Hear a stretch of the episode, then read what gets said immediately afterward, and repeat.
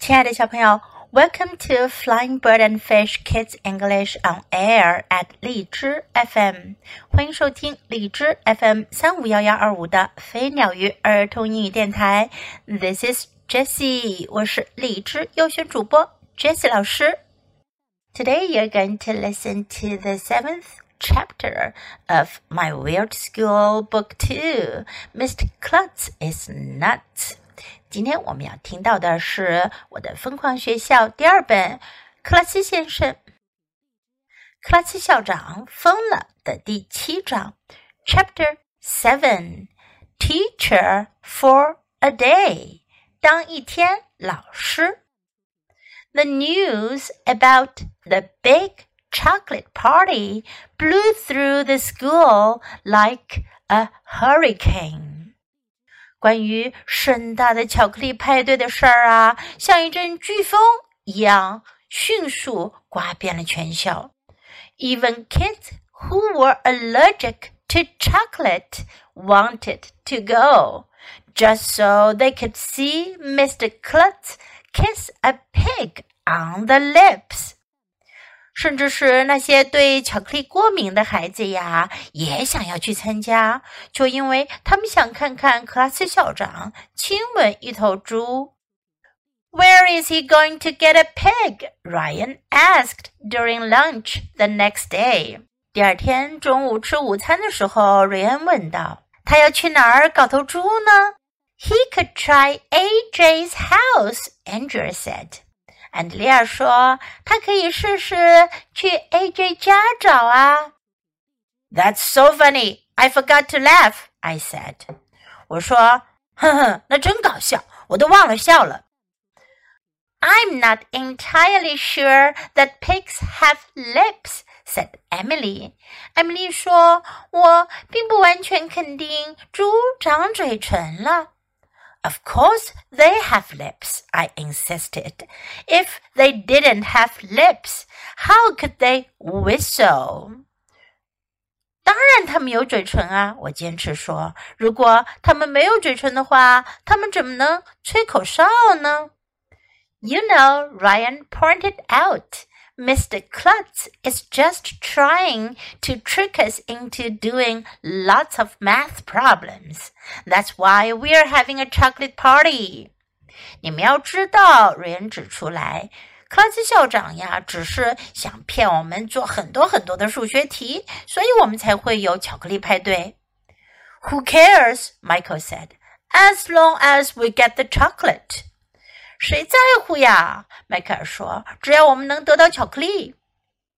I think that only students who do math problems should be allowed to come to the chocolate party," said Andrea. 安德里亚说：“我想啊，应该只让那些做数学题的学生参加巧克力派对。” Could you possibly be any more boring? I asked her. 我问他：“你有没有可能再让人烦一点呢？”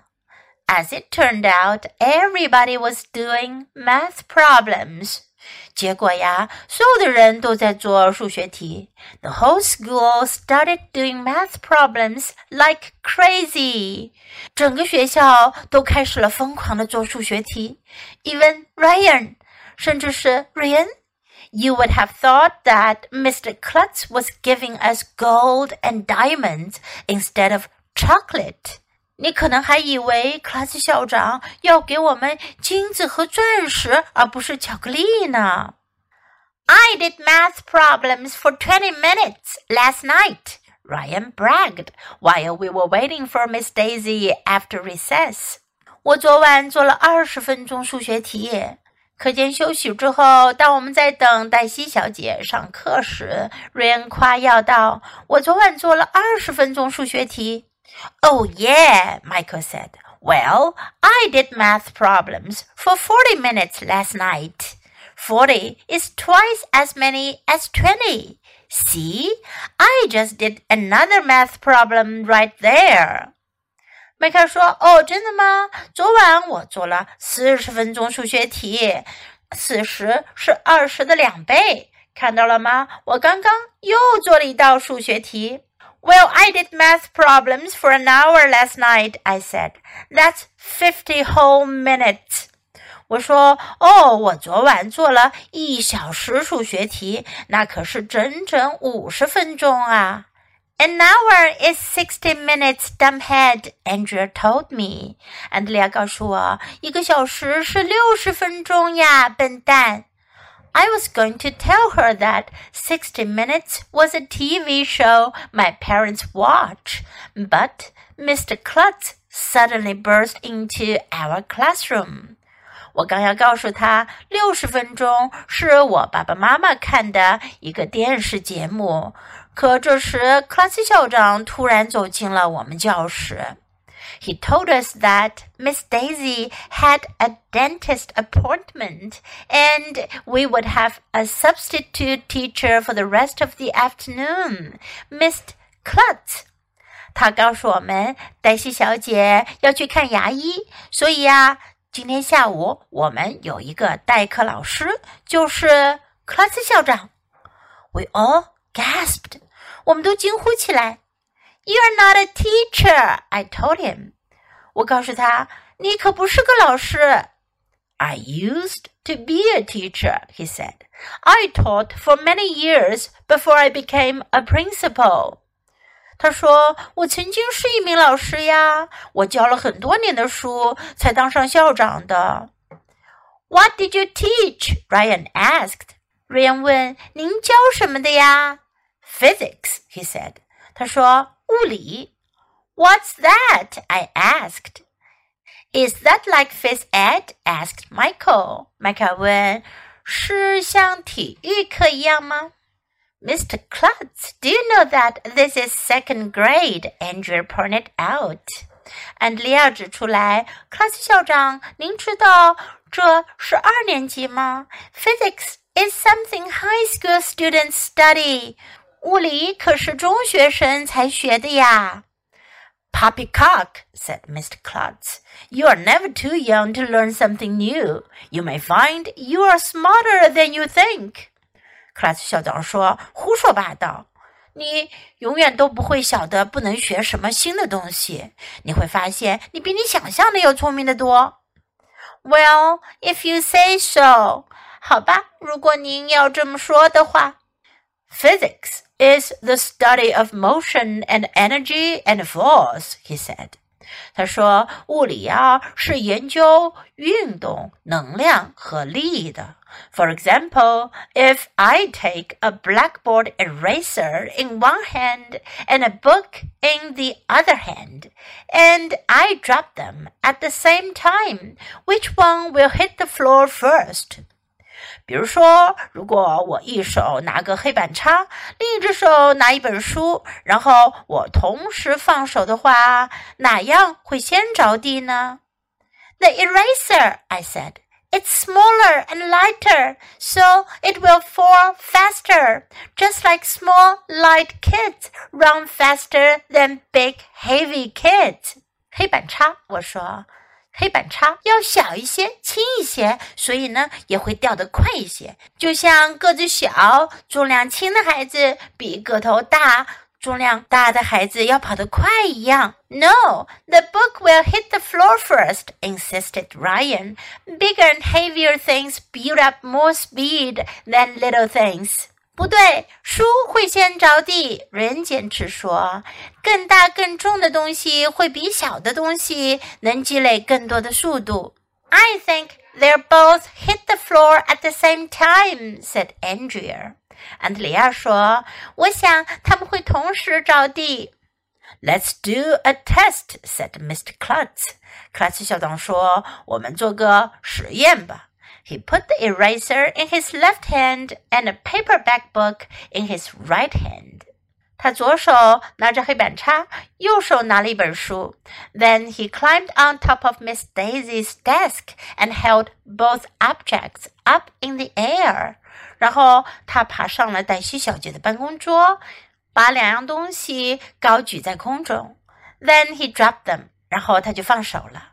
the eraser and the book hit the ground at the exact same moment. 黑板擦和书几乎同时着地了。 I told you so, said Andrea. I think I hate her more every day. 安德利亚说：“我早就告诉过你们了。我想呀，我真是一天比一天更讨厌她了。”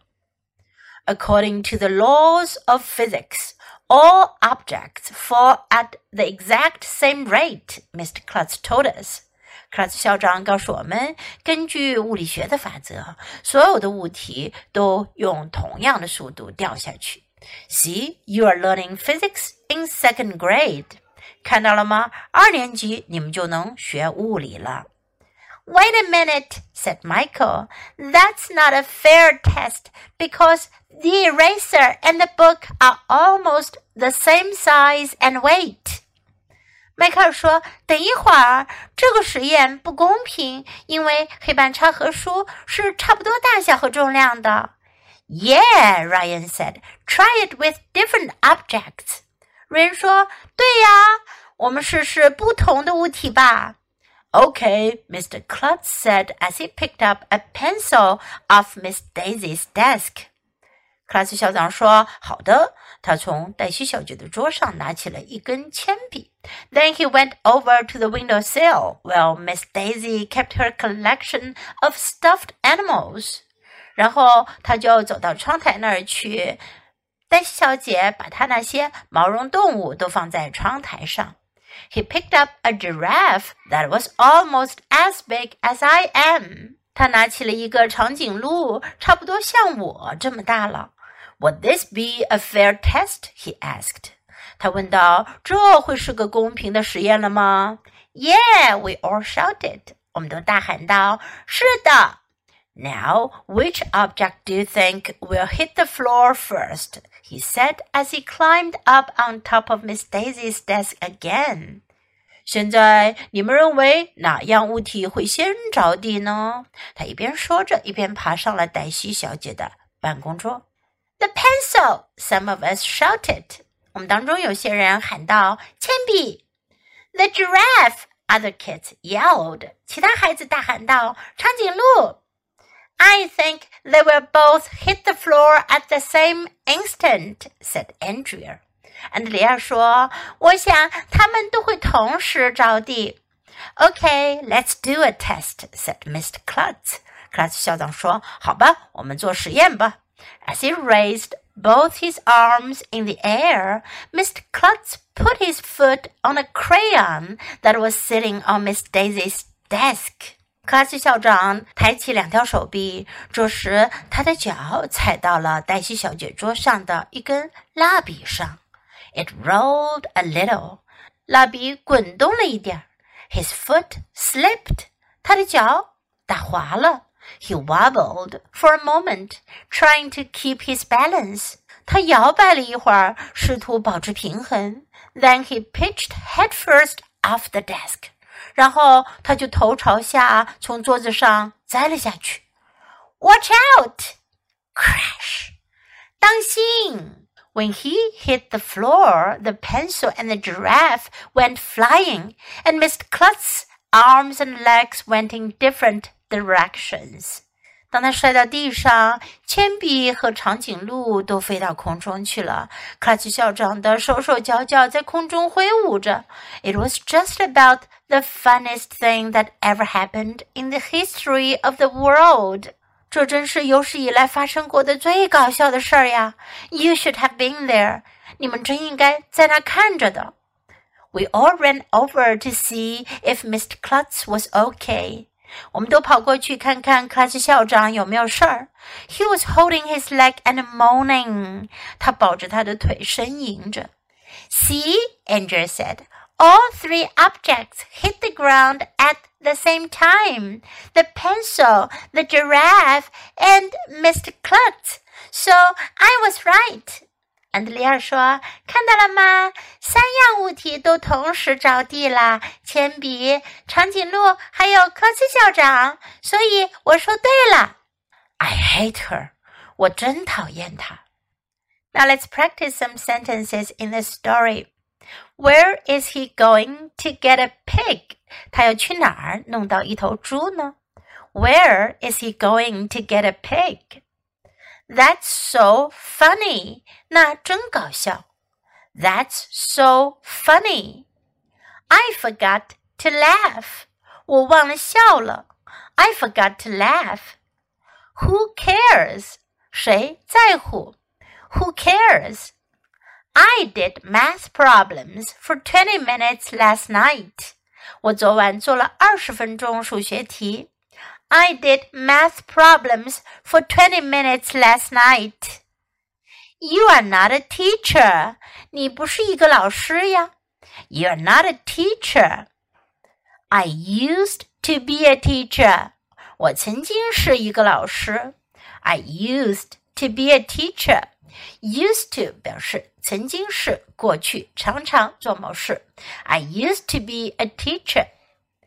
What did you teach? 你教什么的？What did you teach? Well, if you say so，好吧，如果您要这么说的话，如果你不同意对方说的话，可又没法反驳，你可以说 Well, if you say so. Let's do a test. 我们做个实验。Let's do a test. I told you so. 我早告诉过你们了。I told you so. Wait a minute. 等一会儿。Wait a minute. So I was right. 所以我是对的。So I was right. Now let's listen to the story once again. Chapter 7 Teacher for a Day. The news about the big chocolate party blew through the school like a hurricane. Even kids who were allergic to chocolate wanted to go, just so they could see Mr. Klutz kiss a pig on the lips. Where's he going to get a pig? Ryan asked during lunch the next day. He could try AJ's house, Andrea said. That's so funny I forgot to laugh, I said. I'm not entirely sure that pigs have lips, said Emily. Of course they have lips, I insisted. If they didn't have lips, how could they whistle? You know, Ryan pointed out, Mr. Klutz is just trying to trick us into doing lots of math problems. That's why we're having a chocolate party. Who cares, Michael said, as long as we get the chocolate. I think that only students who do math problems should be allowed to come to the chocolate party, said Andrea. Could you possibly be any more boring? I asked her. As it turned out, everybody was doing math problems. The whole school started doing math problems like crazy. Even Ryan. You would have thought that Mr. Klutz was giving us gold and diamonds instead of chocolate. I did math problems for 20 minutes last night, Ryan bragged while we were waiting for Miss Daisy after recess. Oh, yeah? Michael said. Well, I did math problems for 40 minutes last night. 40 is twice as many as 20. See? I just did another math problem right there. Well, I did math problems for an hour last night, I said. That's 50 whole minutes. An hour is 60 minutes, dumbhead, Andrea told me. I was going to tell her that 60 Minutes was a TV show my parents watch, but Mr. Klutz suddenly burst into our classroom. He told us that Miss Daisy had a dentist appointment and we would have a substitute teacher for the rest of the afternoon. Mr. Klutz! We all gasped. You're not a teacher, I told him. I used to be a teacher, he said. I taught for many years before I became a principal. What did you teach? Ryan asked. Physics, he said. What's that? I asked. Is that like phys ed? asked Michael. Mr. Klutz, do you know that this is second grade? Andrea pointed out. Physics is something high school students study. Poppycock, said Mr. Klutz. You're never too young to learn something new. You may find you're smarter than you think. Well, if you say so. Physics is the study of motion and energy and force, he said. For example, if I take a blackboard eraser in one hand and a book in the other hand, and I drop them at the same time, which one will hit the floor first? The eraser, I said. It's smaller and lighter, so it will fall faster, just like small, light kids run faster than big, heavy kids. No, the book will hit the floor first, insisted Ryan. Bigger and heavier things build up more speed than little things. I think they'll both hit the floor at the same time, said Andrea. Let's do a test, said Mr. Klutz. He put the eraser in his left hand and a paperback book in his right hand. Then he climbed on top of Miss Daisy's desk and held both objects up in the air. Then he dropped them. The eraser and the book hit the ground at the exact same moment. I told you so, said Andrea. I think I hate her more every day. According to the laws of physics, all objects fall at the exact same rate, Mr. Klutz told us. See, you're learning physics in second grade. Wait a minute, said Michael. That's not a fair test, because the eraser and the book are almost the same size and weight. Yeah, Ryan said. Try it with different objects. Okay, Mr. Klutz said as he picked up a pencil off Miss Daisy's desk. Then he went over to the windowsill, where Miss Daisy kept her collection of stuffed animals. He picked up a giraffe that was almost as big as I am. Would this be a fair test? he asked. Yeah, we all shouted. Now, which object do you think will hit the floor first? he said as he climbed up on top of Miss Daisy's desk again. The pencil, some of us shouted. The giraffe, other kids yelled. I think they will both hit the floor at the same instant, said Andrea. Okay, let's do a test, said Mr. Klutz. As he raised both his arms in the air, Mr. Klutz put his foot on a crayon that was sitting on Miss Daisy's desk. It rolled a little. His foot slipped. He wobbled for a moment, trying to keep his balance. Then he pitched head first off the desk. Watch out! Crash! When he hit the floor, the pencil and the giraffe went flying, and Mr. Klutz's arms and legs went in different directions. It was just about the funniest thing that ever happened in the history of the world. You should have been there.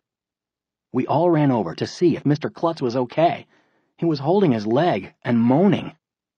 See, Andrea said, all three objects hit the ground at the same time. The pencil, the giraffe, and Mr. Klutz. So I was right. I hate her. 小朋友，你喜欢今天的故事吗？记得给 Jess 老师点赞哦！还有，别忘了下载到手机上收听，更方便哦。Thanks for listening. Until next time. Goodbye.